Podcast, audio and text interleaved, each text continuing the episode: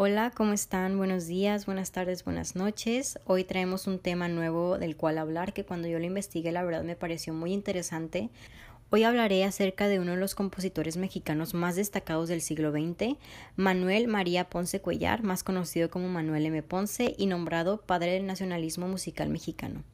Manuel nació un 8 de diciembre de 1882, originario de la ciudad minera de Fresnillo, Zacatecas, hijo de Felipe Jesús Ponce y María de Jesús Cuellar, ambos originarios de Aguascalientes, quienes decidieron retornar hacia su ciudad natal cuando Manuel Ponce tenía pocos meses de edad.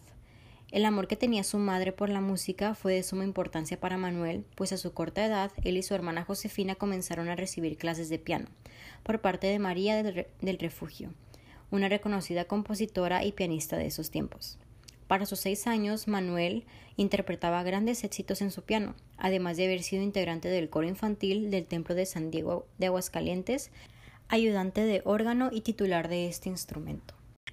Para el año de 1900, a sus 18 años, Manuel viaja a la Ciudad de México en donde ingresa al Conservatorio Nacional de Música y para 1904 viaja a Europa en donde pulió sus talentos con grandes artistas europeos como Luigi Tocci, nacido en Bolonia, y Martin Cross de Berlín.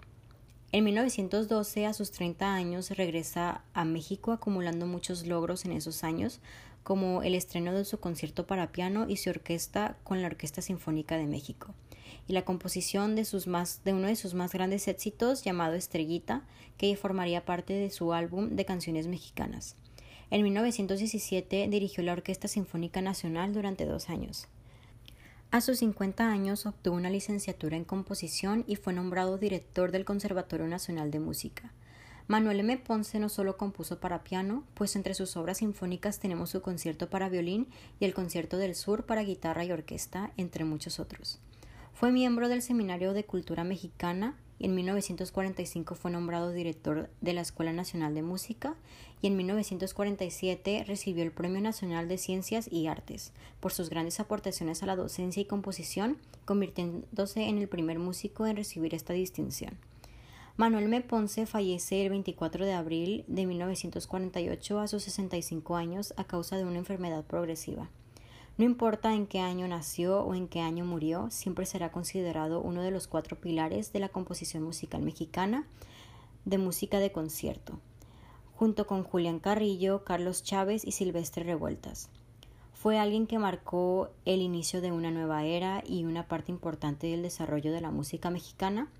Nos dejó canciones que hasta la fecha son escuchadas como las mañanitas y sin duda es alguien que llegó para quedarse. Bueno, esto fue todo por el día de hoy. Fue el tema que estábamos por abordar y espero que les haya interesado mucho.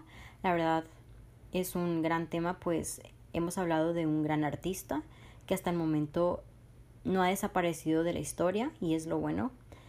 Y espero que les haya gustado mucho. Gracias por escuchar. Gracias.